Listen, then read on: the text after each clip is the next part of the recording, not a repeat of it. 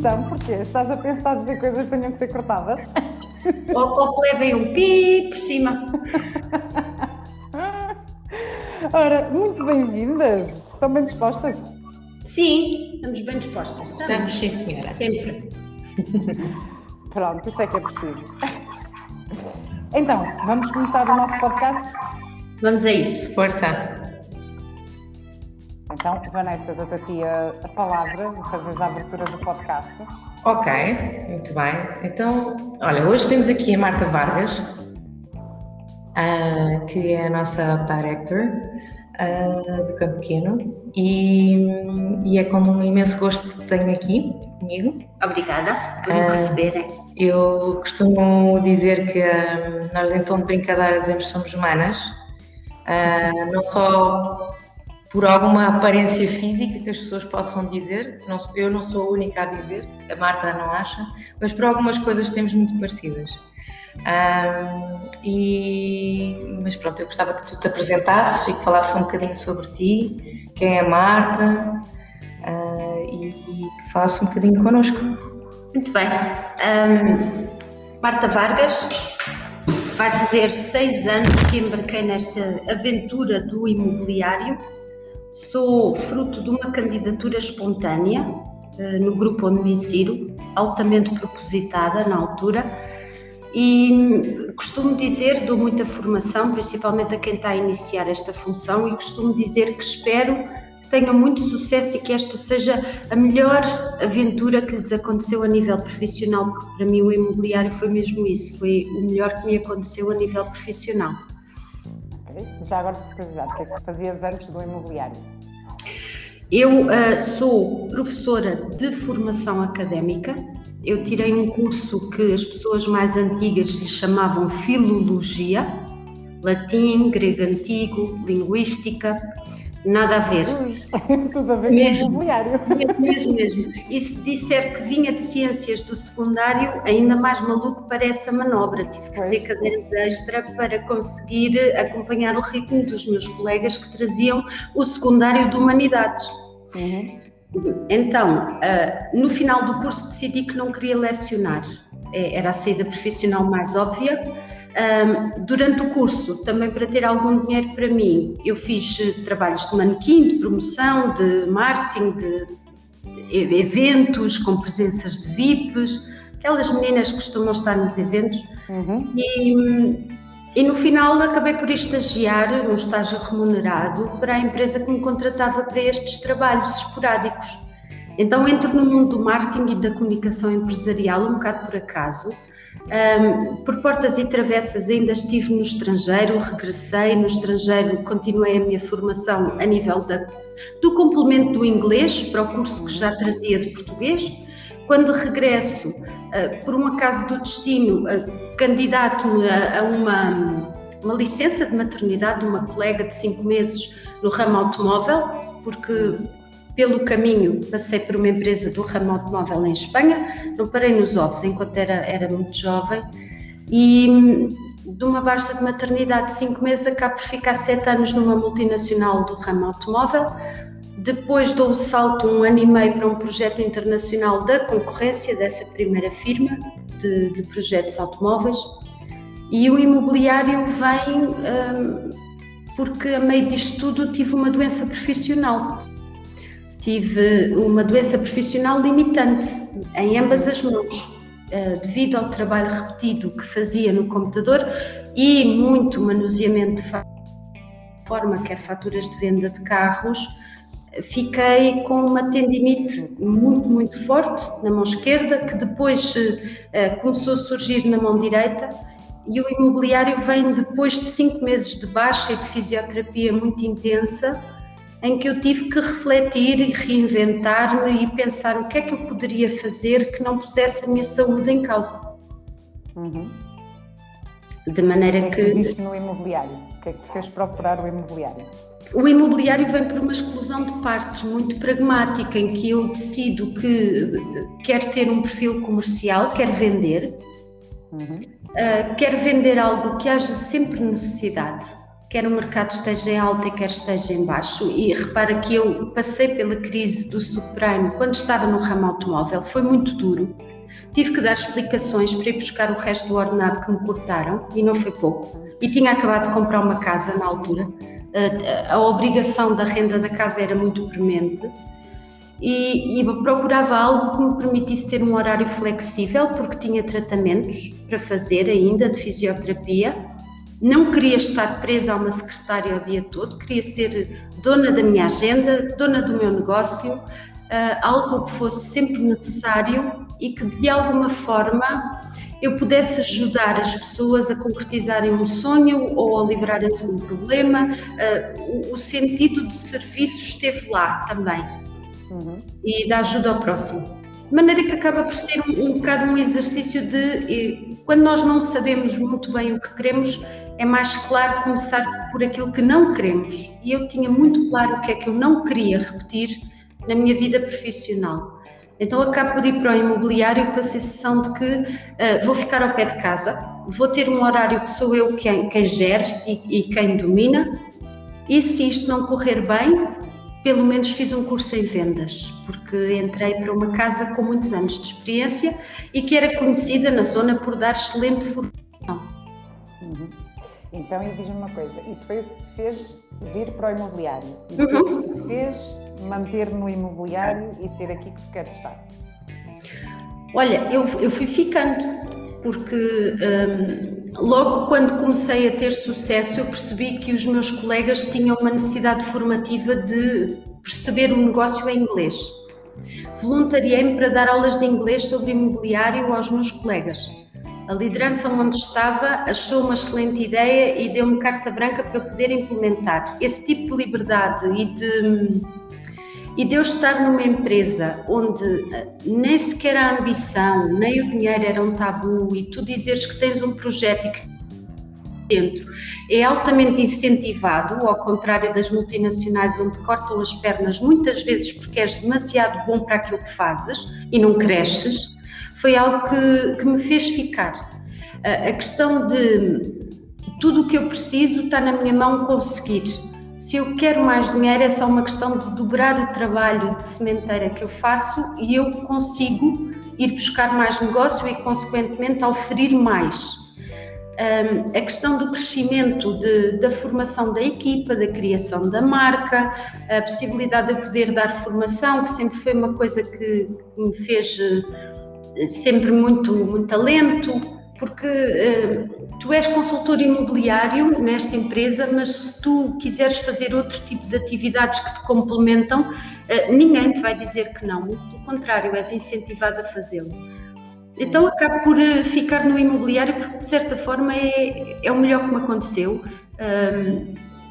e foi um, um desafio que continua todos os dias a fazer-me crescer todos os dias me desafia e tenho progressão, porque eu sou aquele tipo de pessoa que quando sinto que já não há caminho para fazer ou que eu não o vejo, aborreço-me. Uhum. Então, por ser uma profissão que não é entediante, desafiadora, uh, acho, acho que é por isso que todos os dias me levanto e tenho um propósito para ir trabalhar. Okay. Não, não desfazendo, acho que sou daquelas que gosta de trabalhar, aquela espécie muito rara no nosso país que gosta de trabalhar. Marta, e esta vontade de querer fazer, de querer aprender e de querer fazer outras coisas, isso é uma, é uma coisa tua de automotivação ou estás, achas que há sempre ali a cenourinha atrás uh, que, que vem, vem, ou a marca ou, a, ou a, o negócio em si? Eh, como, é que, como é que tu vês isso? É, és, tu que faz, és tu que te automotivas, acordas de manhã e dizes uh, eu hoje vou aprender uma coisa diferente? Acho que é um bocadinho de ambas, é uma sinergia, é nós encontrarmos pessoas que são como nós, porque semelhante atrai semelhante. Repara, uh, se tu és uma pessoa que procura constantemente desafiar-se e autoaperfeiçoar-se, quando tu te juntas a uma marca que se propõe mudar a tua vida e mudar aquela que está à tua roda, uh, pronto, juntou-se a, fome à vontade de comer, no fundo. E, e quando tu de ti mesma, já tens aquela coisa de se eu não tiver um sonho, se eu não tiver um objetivo novo, a minha vida não faz sentido. E te convidam para uma aventura em que constantemente há que, que ir mais longe, que, que, pensar o amanhã, que surgem oportunidades novas e convidam-te para fazeres parte delas, é, é, mesmo uma simbiose. É uma questão do, teu feitio com uh, aquilo que é a visão e a missão da empresa onde tu te encontras. Patrícia, perfect match sem dúvida. É mesmo isso, ou seja, quando nós estamos a fazer aquilo que nos apaixona e sentimos que está alinhado com as pessoas à nossa volta, lá está, é essa energia que se transmite e, e para além da nossa automotivação, é isto, não é? Vermos à volta e pá, estamos todos aqui unidos pelo mesmo propósito, hum, é uma coisa que é altamente motivante. Olha, Marta, tenho aqui agora um desafio para ti, porque já fizeste a formação do casal, lembras-te como é que a formação começava, não lembras? Com um objetozinho. Sim. Pronto, então agora temos aqui um objeto que escolhemos para ti, para tu dizeres como é que ele se relaciona contigo ou com o teu lado profissional, portanto, aquilo que se quiseres dar ambas as vertentes, o teu lado pessoal e o teu lado profissional. Estojo. Um estojo? Sim. Hum. Se traz água no bico. se calhar certeza. Sabes que sou a pessoa que diz que uma vez na escola, para sempre na escola. Eh, eu tenho uma mochila, tenho um estojo, tenho vários estojos. Eu mudo de estojo consoante a estação do ano. Isto, isto teve aqui dentro da Vanessa. Porque as, as, canetas de cor, os estojos, os cadernos, eu tenho imensos cadernos onde tomo notas e gosto de de revisitar as formações que já fiz, os inputs que escrevi, que conclusões tirei, tudo o que está relacionado com material escolar. Eu adoro setembro, regresso às aulas. Acho que ainda não cresci e está aí o dia da criança e é, é aquela parte do supermercado ou da loja de material escolar que mais me fascina, é das canetas, as cores e dos estojos. Por isso o estojo tem tudo a ver comigo. Foi bem escolhido. Pois eu já imaginava, quando ela me disse o estojo, eu hum, deve ter, estou curiosa para descobrir o que é que o estojo tem. Muito bem, então agora, Vanessa, começamos o, o, jogo das palavras? Sim. Tu tens as palavras contigo, tens que Uh, tem, não, mas eu, eu, faço a primeira parte e tu dizes okay, uh, as okay. palavras, está bem? Porque eu tenho aqui isto aberto e eu não quero que a, a Marta pois, veja. exato, exato, exato. Então, olha, uh, este podcast, eu não sei se já tiveste a oportunidade de, ouvir, é tudo à base de jogos. Uhum. tudo tem que ver com liderança e da forma como nós atuamos e como agimos. e, portanto, fizemos aqui uma primeira, uma, uma primeira parte relacionada com a formação da neurociência, mas agora uh, vamos fazer uma segunda parte que é o jogo de palavras. Uhum. E uh, tem um conjunto de, de 10 palavras, sendo que uh, cada palavra tem duas, cada conjunto tem duas palavras. É um conjunto, portanto, cada, cada, cada, cada número tem duas palavras. Peço desculpa, assim é que é correto. Uh, e então nós queríamos que tu escolhesses de um número de 1 a 10 uhum. uh, e vai-te sair duas, de um conjunto de duas palavras e vais ter que desenvolver, seja a nível profissional, seja a nível pessoal, o que é que essas duas palavras te representam, ou o que é que te, uh, que é que te apraz dizer sobre essas palavras. Muito bem, okay? vamos a isso. Posso escolher? Sim, de 1 a 10, força. Então vamos ao 8. 8. Ora bem, as duas palavras que saíram no 8 é heroísmo e superação heroísmo e superação, certo? Certo.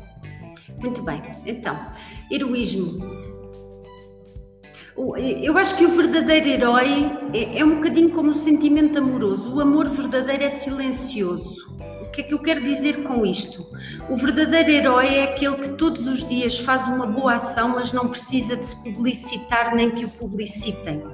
Uhum. Uh, entra um bocadinho em contradição com o consultor imobiliário porque o consultor imobiliário, tudo o que faz, que faz bem, deve publicitar para que mais pessoas o contactem e que ele possa ajudar mais pessoas a concretizar uma necessidade imobiliária, um sonho, enfim.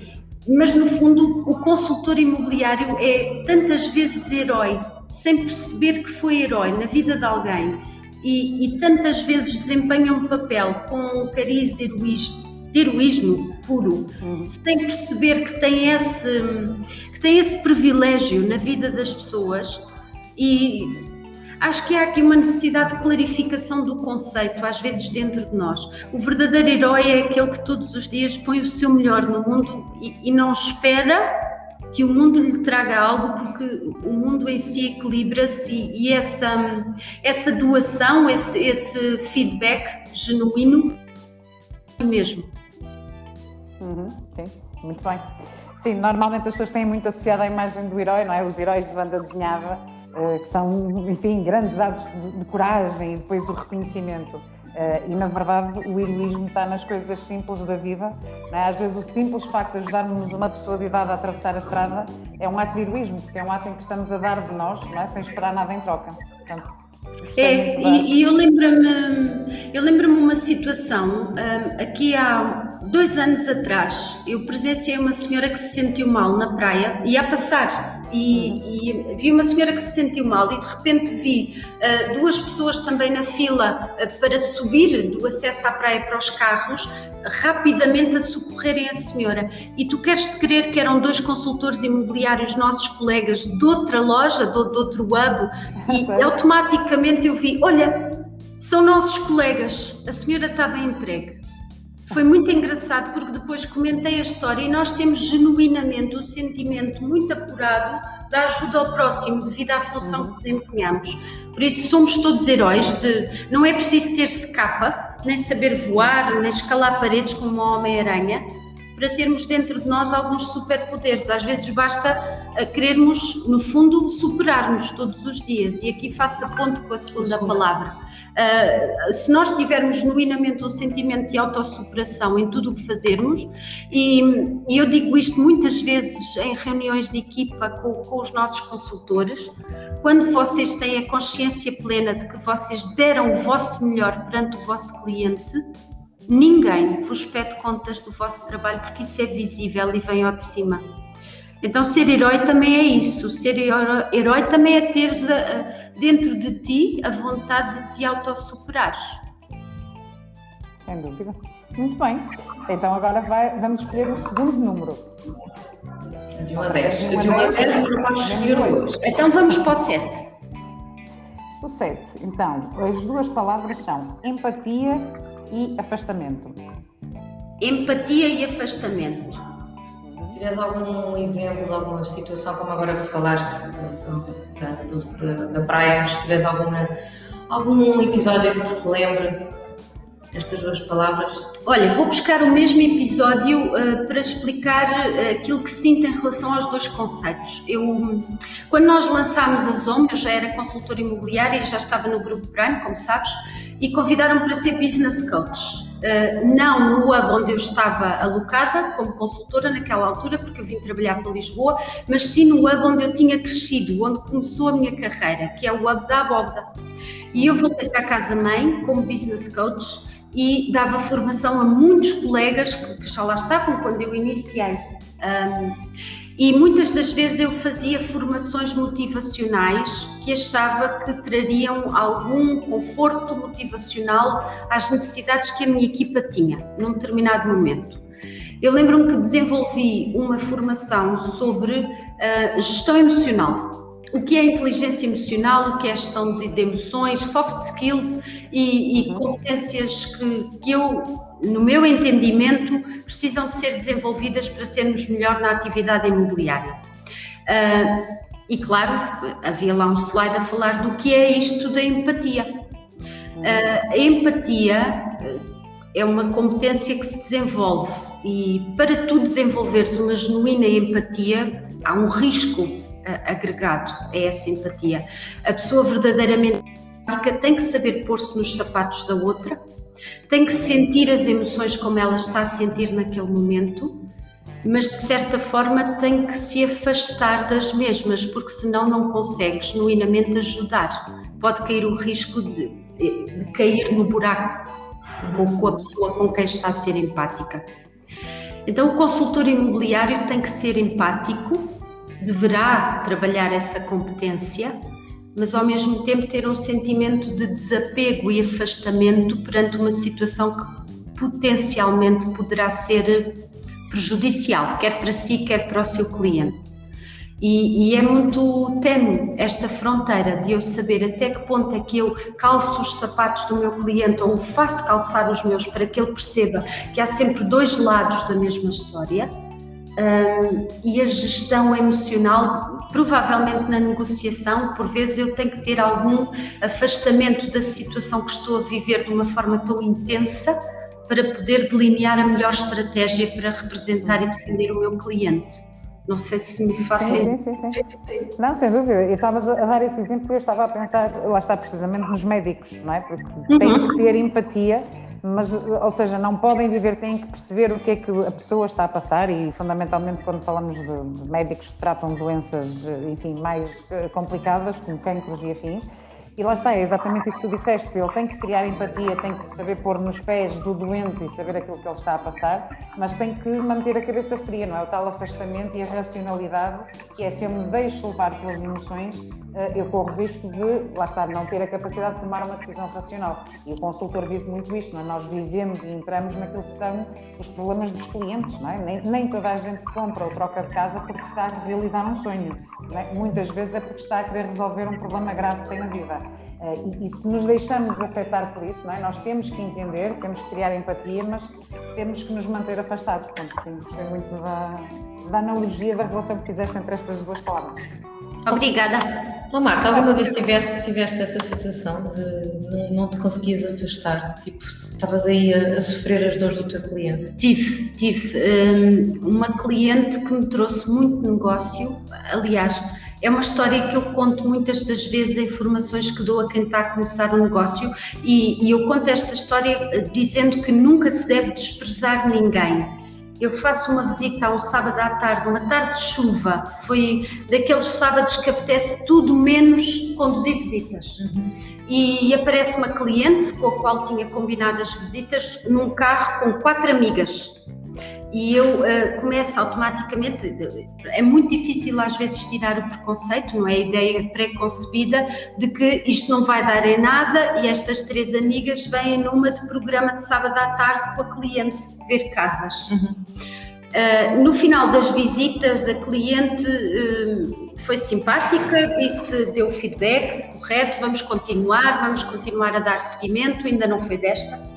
Uh, eu, eu, mantive a postura e, é claro que por dentro estava um bocadinho aborrecida porque era um sábado à tarde, porque estava de chuva, porque tinha sido difícil ver aquelas casas todas em catadupa, agendar aquilo tudo e no fim não, não surge uma proposta.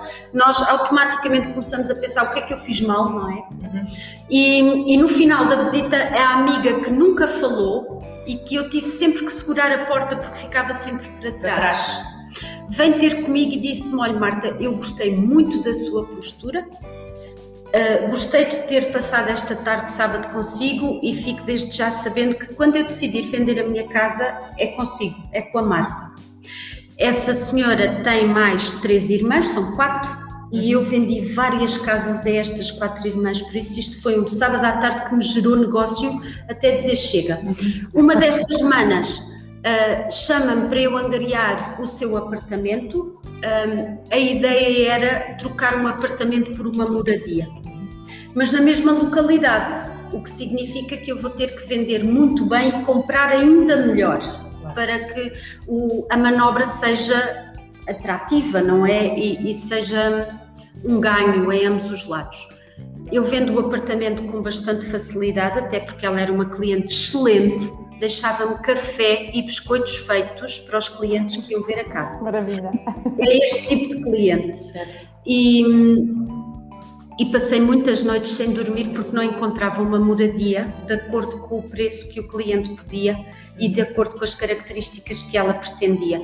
Porque uh, eu tive uma conversa muito franca com ela e com o marido e disse que só partiríamos para a busca da moradia quando tivéssemos uma proposta em cima da mesa. Claro. Um, e, e, aqui sofri, sofri muitas noites e tomei as dores desta cliente que me dizia: Eu tenho um deadline para sair de casa, ainda não encontramos a moradia que eu desejo uhum. e que uhum. sonho e que e ela era muito ligada às energias alternativas e ela dizia eu todos os dias antes de adormecer eu penso na moradia para que ela apareça na nossa vida e eu dizia também eu porque eu não tinha a pensar na moradia até que há uma tarde, uh, em desespero, que eu uh, desato a ligar a todos os consultores imobiliários que eu conheço que operavam naquela localidade.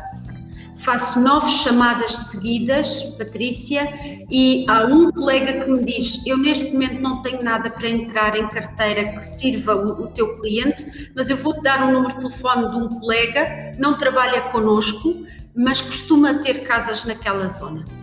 Eu ligo para o colega e digo: Olha, tu não me conheces de lado nenhum, mas tu vais ter que ser meu amigo e vais ter que E ele diz-me: Há uma casa na praceta onde mora a minha mãe, que não angariei, mas que é de um amigo meu de infância, e ele disse-me há uma semana que estava a pensar vender. Queres ir ver a casa comigo?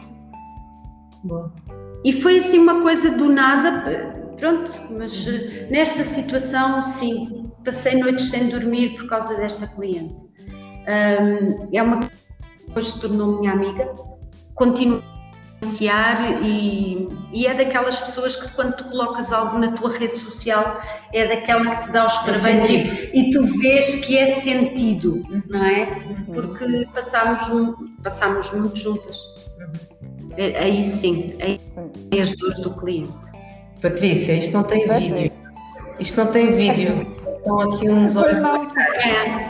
Então, os olhos o privilégio devia estar a ver, não é? Eu não, só estou a ouvir, mas nota-se na voz um, que, que, está aí a, a, emoção. E eu acho que isso é, é o, o, giro desta, desta área, é esta que é uh, algo que eu ouço com muita recorrência, é a quantidade de consultores é? que fazem amigos, ou seja, que os clientes transformam em amigos. Um, e é isto, é quando a preocupação é genuína, não é? Quando realmente empatizamos com o cliente e queremos ajudá-lo, eu acho que depois a consequência é esta, há uma amizade que, que, que nasce. Um, e de facto podemos ter uma, estar numa profissão em que, para além de tudo, é? ainda criamos amigos e desenvolvemos amizades, é, é, é espetacular. Muito bem, então vamos à última, ao último número para terminarmos este jogo e passarmos ao seguinte. Exato. Ainda tem então, mais através de 1 a 10, uhum. não pode escolher nem o 8 nem o 7. Vamos ao 5, Patrícia. Ao 5, então, eu acho, acho que vais gostar, estou curiosa para ver o que é que vais dizer. Organização e improviso. Ah, não, não, não, não vai gostar nada. Organização e improviso. Hum, eu considero uma pessoa organizada. Pois, isso nós percebemos. Sim, não só de ideias, como também de, de, objetos à minha volta. Eu tenho a agenda organizada por cores, tenho um código de cores. Um, enfim, a Vanessa estava aqui a contar histórias de como eu sou organizada e acho que a minha mala chega a ter índice, porque eu sei exatamente como está cada coisa. Uh, mas, não mas sabia também... que era esse ponto, não sabia que era esse ponto. É, é delicioso. É, é, aquele género de pessoa que tem o roupeiro organizado por cores, estás a ver? Estou, estou, isso estou, isso eu também e, tenho. E as unhas estão sempre a condizer com a roupa. Sim. Ah, isso é que já, pronto, essa parte já não, dá, dá, dá um bocado de trabalho. Fica mais um pouco para cor das unhas. Mas não, mas eu em casa, ou se me põe uma peça de roupa fora do sítio, não estás bem a ver, eu abro a porta e dá-me assim aquele fanico, tipo, porquê é que está esta camisa azul a fazer no meio destas brancas? Já está o caos instalado, não é? Já está o caos instalado. Mas depois também tem um lado que, que vai de improviso. Um, eu sou capaz de ir para uma reunião semanal de equipe e nós fazemos bastantes. Eu levo as linhas gerais na cabeça, mas naquele momento, e eu acho que isto são, são traços muito vincados de alguém que tem vocação para o ensino. E eu aqui posso parecer soberba em dizer isto, mas genuinamente eu sinto uma vocação muito grande para a transmissão de conhecimento.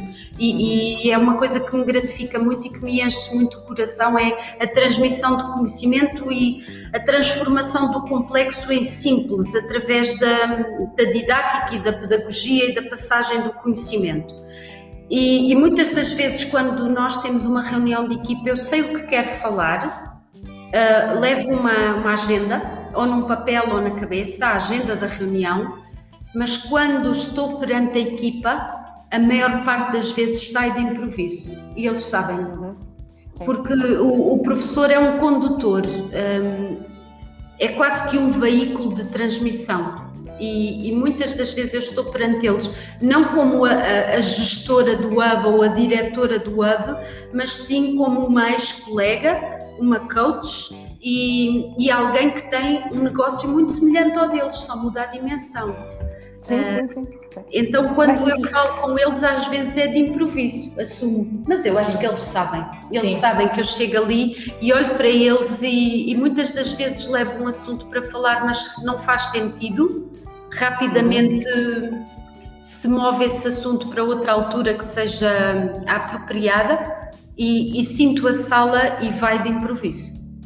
Sim. Sim, mas sabes que eu acho que muitas vezes as pessoas acham que o improviso é aquela coisa de hum, desleixo não, e nada. Não. Ou seja, tu para seres boa a improvisar, lá está, o, o, improviso vem de muito conhecimento. Tu tens essa capacidade de improvisar, lá está, como tu disseste, tens uma base muito boa daquilo que é o ensino, é? e isso permite ir para dentro de uma sala dar formação, sem teres que estar ali a preparar e o que é que eu vou dizer e como é que vou dizer, porque já tens essa experiência. Portanto, a capacidade de improviso dá muito trabalho.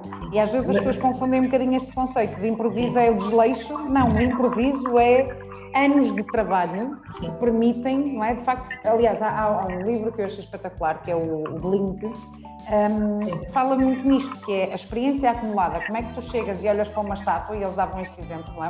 os peritos avaliar se as estátuas eram realmente verdadeiras, datadas do, do século XII ou XI ou o que é que fosse.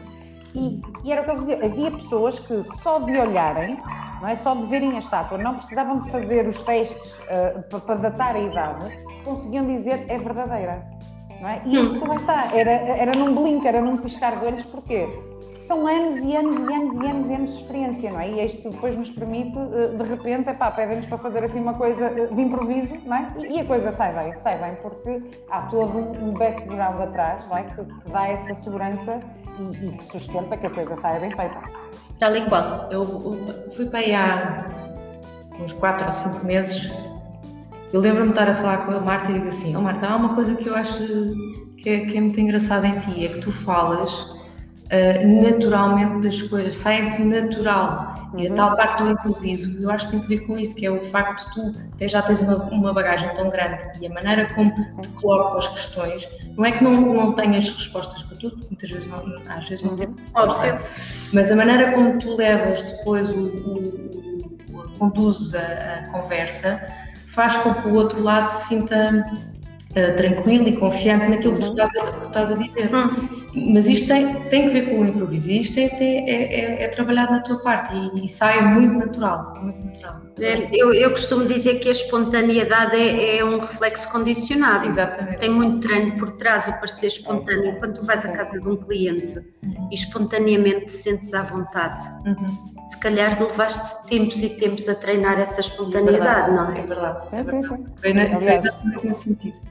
É, é, um, fiz uma formação com a, com a Carla Rocha uh, uhum. sobre comunicação e, e, lá está. E a, a, premissa é como é que tu treinas a autenticidade. É? E de repente parece também aqui ambíguo, não é? Para aí, a autenticidade não se treina. Não é? é uma coisa que se treina e, e é, é muito aqui como um improviso e é totalmente diferente quando tu falas algo que está a sair do coração, não, é? não vais para lá com um script decorado, mas com uma linha orientadora, tu sabes qual é a estrutura da mensagem que queres passar, não é? E, e sai-te de facto com naturalidade, e isso é que é autenticidade, mas a autenticidade obriga a uma preparação muito grande, que é tu saberes exatamente qual é a estrutura da mensagem que queres passar, e a partir daí a tal autenticidade aparece. Um, mas lá está, mais uma vez, às vezes as pessoas acham que ah, é tudo muito. é um talento natural. Não, eu acho que tudo é trabalhado uh, e lá está. E quanto mais treinamos e mais trabalhamos, mais autênticos e mais genuínos nos tornamos. Sim, e agora podemos ver aqui na, nas, nas, formações da, da academia uh, e que são os, mês a mês são os mesmos, os mesmos conteúdos Uhum. Da maneira como, por exemplo, a, a, Marta depois vai falar, vai, vai dar outra, outro input, vai, dar, vai acrescentar outra, outra forma. Porquê? Porque a plateia também já pode ser diferente e porque se lembrou de outro, de outro, de outro tema uh, que, achou, que achou relevante. E, portanto, o, o, facto de estar sempre a dar a mesma coisa não quer dizer que se não seja. Um, um, produtivo e que a própria sim, sim. pessoa não esteja. E lá está, a importância do, do treino, que é, é, totalmente diferente. Quando nós ouvimos a primeira vez uma coisa é? e a seguir fomos em prática, quando ouvimos a segunda, já ouvimos numa perspectiva diferente. É? E, e, o treinar, é aquilo que eu costumo dizer: o Cristiano Ronaldo pá, é o gajo que mais gols marca. no entanto, ele todos os dias treina penaltis. É? Portanto, se ele achasse que, ah, não, então eu já treinei penaltis ontem, para que é que vou treinar hoje? Treina na mesma, porque ele sabe que o treino é o que o vai levar, lá está, a que depois seja um ato, eh, ele não tem que pensar. Quando a, volta, a bola lhe bate nos pés, não é? ele instantaneamente, de forma inconsciente, sabe o que fazer. Agora, isto só acontece, não é? E perante os clientes, está-se a ouvir a, a, do vosso lado muito ruído de fundo. Sim, peço desculpa. É aquela coisa que falámos. Pois, um, e é isto que às vezes, uh, uh, nesta área, muitas pessoas não acham que é desconfortável o treino, não é? E é aquilo que eu digo, eu para estar em frente a um cliente e de repente ele levantar-me uma pergunta qualquer e eu responder, estão aí a dar os parabéns, ok? estão aí tudo em todo fundo. Um, e eu responder com autenticidade, lá está, só, só do treino. É que depois me sai instantâneo, o cliente diz isto e eu instantaneamente respondo, não é? Isto transmite confiança. Se eu gaguejar, quando o cliente me faz uma pergunta e eu estou ali, ah, pois. Ah, transmite insegurança. Não é? E isto é mau. É? Qualquer relação comercial tem por base a confiança. E por isso é que é tão importante o, o, o treino é? para, para, gerarmos lá a tal capacidade de improviso e a tal autenticidade, que é termos a capacidade de resposta para qualquer situação. É mais. Muito bem. Muito, Muito bem. bem. Então, vamos passar ao, ao próximo jogo? Vamos passar ao jogo de preferias. Queres explicar tu, Vanessa? Conheces o jogo de preferias? O que é que eu preferia? Sim. Parece coisa de adolescente. E é, e é, de crianças. Este jogo é de, faço para os meus miúdos. Um, e o jogo de preferias são duas situações que nenhuma delas é boa. e portanto vais ter que escolher. Ok. Pronto, e nós mudamos sempre os conteúdos que para não serem iguais. Uh, e pronto, e aqui nós como, como, tu és a nossa convidada, nós resolvemos uh, falar sobre a formação, uh, sobre esta área que tu gostas tanto. e, portanto, a primeira, a primeira pergunta, posso, posso avançar? Posso, Patrícia? Sim, sim, sim. A primeira, a primeira coisa que, que eu gostava de, de, de, de colocar, a primeira pergunta é: vamos voltar aqui um bocadinho ao teu background e, e vamos imaginar que estás em em aulas com crianças.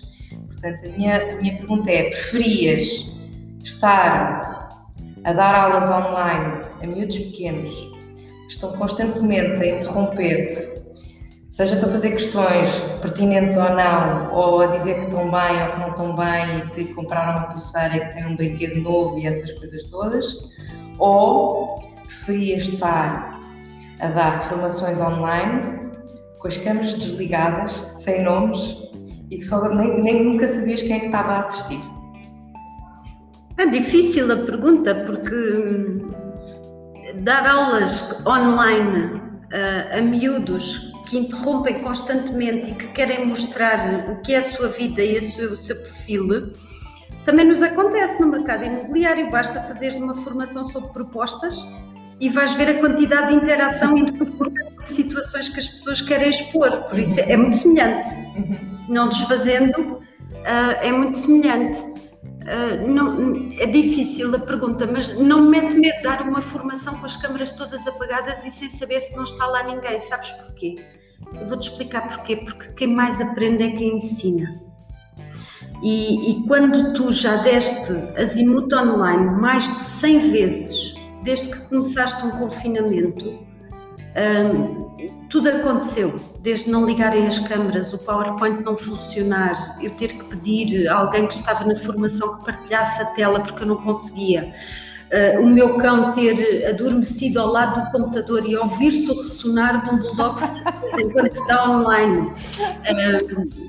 Os, os formandos terem o microfone ligado e tu de repente entrares na casa deles e saberes mais do que aquilo que querias sobre a vida pessoal deles naquele momento, teres que. Um, o teu marido entrar pela sala adentro e dizer-te que surgiu uma emergência familiar e que tens que lidar com aquilo naquele momento, tudo acontece. Por isso. O que é que tu preferias? Eu acho que eu ia pelas crianças, porque eu gosto da interação, eu gosto do debate, eu gosto dos módulos do Azimuth que têm muitas atividades e muita dinâmica. Uh, gosto de lançar a confusão, de temas provocatórios, porque gosto de ouvir um, diferentes opiniões sobre o mesmo tema. Não, não me mete medo as crianças inopinadas. É uma, é uma destemida, Marta. Olha, Olha sim. Sabes, quando, quando estava aqui a elaborar esta, esta, esta, este jogo de preferias, esta questão, eh, há uma coisa que eu acho genial na, na Marta, que é, estamos numa formação online Uh, e quando é do canal no, no, Facebook, a pessoa que está a dar a formação não, não, vê, não sabe, não, não, não sabe o que é que está a acontecer. Não sabe quem está, uh, a não ser que tenha aqui gadgets aqui no meio, sabe quem é que entrou via outro, outro, outro aparelho. E há uma coisa que eu acho genial, que é uh, a Marta está a dar a formação e vai chamando as pessoas, vai vai dizer, então Vanessa, lembras-te daquele dia quando não sei o quê, então Céu, lembras-te daquela situação? Então vai chamando ela, sabe que as pessoas estão lá, uh, independentemente se estiverem naquele momento, pode não estar, mas dá uma, uma noção, outra vez, de confiança e interação uh, para, quem está, para quem está a ouvir. Foi, foi, um tiro no escuro. Sim. Eu sabia que vocês iam assistir à formação, eu não tinha certeza de vocês estarem do outro lado do ecrã, eu só via um ponto verde. Sim. Mas eu imaginei que vocês estavam lá todos no ponto sim. verde. Sim, sim. e, e, quem estava a ver também não sabia se a Vanessa estava Nada. lá, não, portanto. Nada. Exato. Muito bem. Olha, então vamos à, à, ao segundo, à última do preferias. Preferias nunca poder dar as tuas ideias e executar a dos outros ou preferias dar as tuas ideias e nunca executar a dos outros? Epá, isso é difícil. Eu já vivi muitos anos no primeiro cenário. De ser executora e não pensadora. E dizerem-me que eu não era paga para, para pensar e executar. Aliás, qualquer pessoa que trabalhou por conta de outra numa multinacional percebe rapidamente que não é uma pessoa, é um número, não é? Sim. Um, olha que não sei. Não sei porque, por outro lado, e, e trazendo aqui provocação ao debate, um, aquele que tem o dever e a obrigação de pensar tem uma responsabilidade acrescida que é a responsabilidade que traz o pensar sobre todos, não é? É, é pesada a espada de quem tem a liderança, porque queremos sempre que toda a gente esteja bem e que esteja connosco. Uhum. E pensar. E não olha que não sei.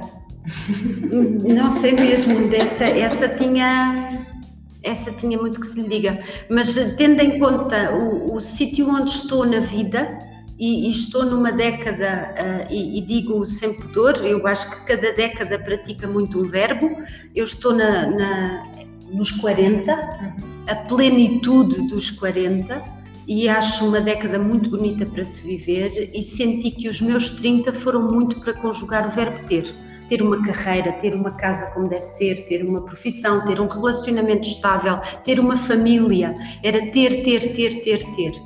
E, e agora o verbo mudou.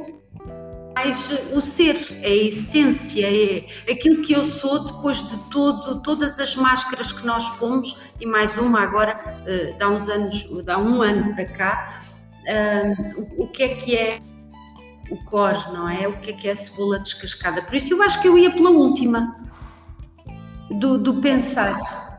Seres tu a, a, ter as ideias. Sim, porque neste momento trabalho no meu ser. Uhum. E, e, e, simplesmente executar e não querer saber é, é trocar tempo por dinheiro. E não é isso que eu faço neste momento. Uhum. E conscientemente, há seis anos atrás, escolhi nunca mais fazer isso. Boa. Gosto da escolha. Sim. Estás de acordo? Estou. Sabes que também estou nos 40, portanto estamos todas então, na mesma estamos alinhadas, é isso mesmo. Estamos alinhadas. Muito bem, então vamos para o jogo da inspiração, estamos quase, quase a terminar. E a pergunta que temos para ti é: qual é que é o líder que mais te inspirou? Um só. Um só, se tiveres que escolher um, pronto. Se quiseres dizer dois, mas a ideia é quem é a pessoa que te inspira. Não, não, não, não. Que mais inspirou? Ah, sim, desculpa, que mais inspirou, porque depois temos a outra que é. A pessoa que mais me inspira a, a fazer, a superar-me. A, a, pessoa que mais te inspirou, passado. Passado. Tu olhas e dizes, é um líder. É o que me faz, é o que me fez ir para aqui, ou para ali, ou fazer, ou acontecer, ou... Olha, quando estavas na, na década do ter, a que fez com que pessoa que mais me inspira é a minha mãe. Uh, e há de ser sempre. Não só porque um, é, é, a mulher da minha vida, porque eu não tenho filhas, porque senão já, já entraria aqui outra personalidade feminina.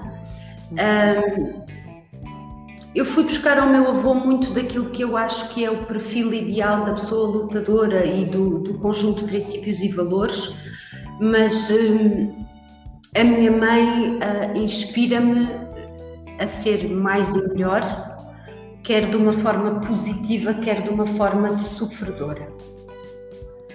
Um, e eu falo muito dela quando faço a apresentação da academia, porque é aquela pessoa que, a quem tu gostarias que a carta fosse escrita ou dirigida.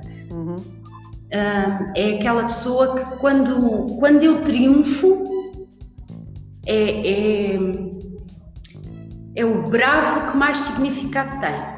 Quando alguém te diz bravo, conseguiste, entendes? Uhum. Então inspira não só porque eu quero superar-me a mim mesma, mas também é aquela pessoa a quem a gente traz o papelinho brilhante, o presente, o, o, o prémio e, e, tem orgulho naquilo que alcançou porque sabe que aquela pessoa também vai ter orgulho em ti.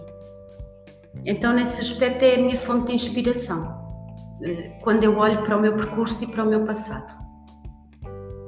Sim, vocês não estavam à espera. Estavam à espera do Mahatma Gandhi, do Martin Luther King, do Ayrton Até agora, está, está sempre a ter comigo, uma cena. Não, agora, agora, não, até agora não houve ninguém que falasse de alguém, de uma figura pública.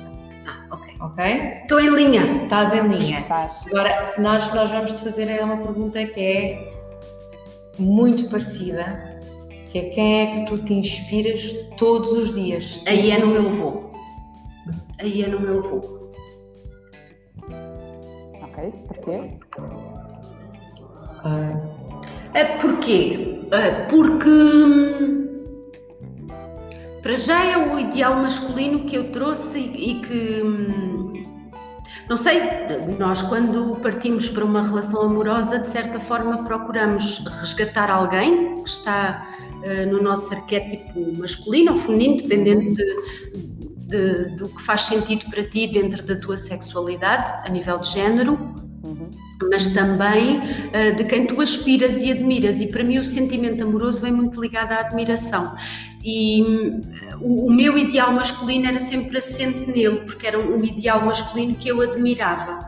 Então, quando eu monto um negócio, eh, venho para a imobiliária e me dizem: Olha, Marta, o teu apelido, o último, que é Oliveira, já, já há aqui uma colega com o mesmo primeiro nome e o mesmo apelido, e eu escolho Vargas.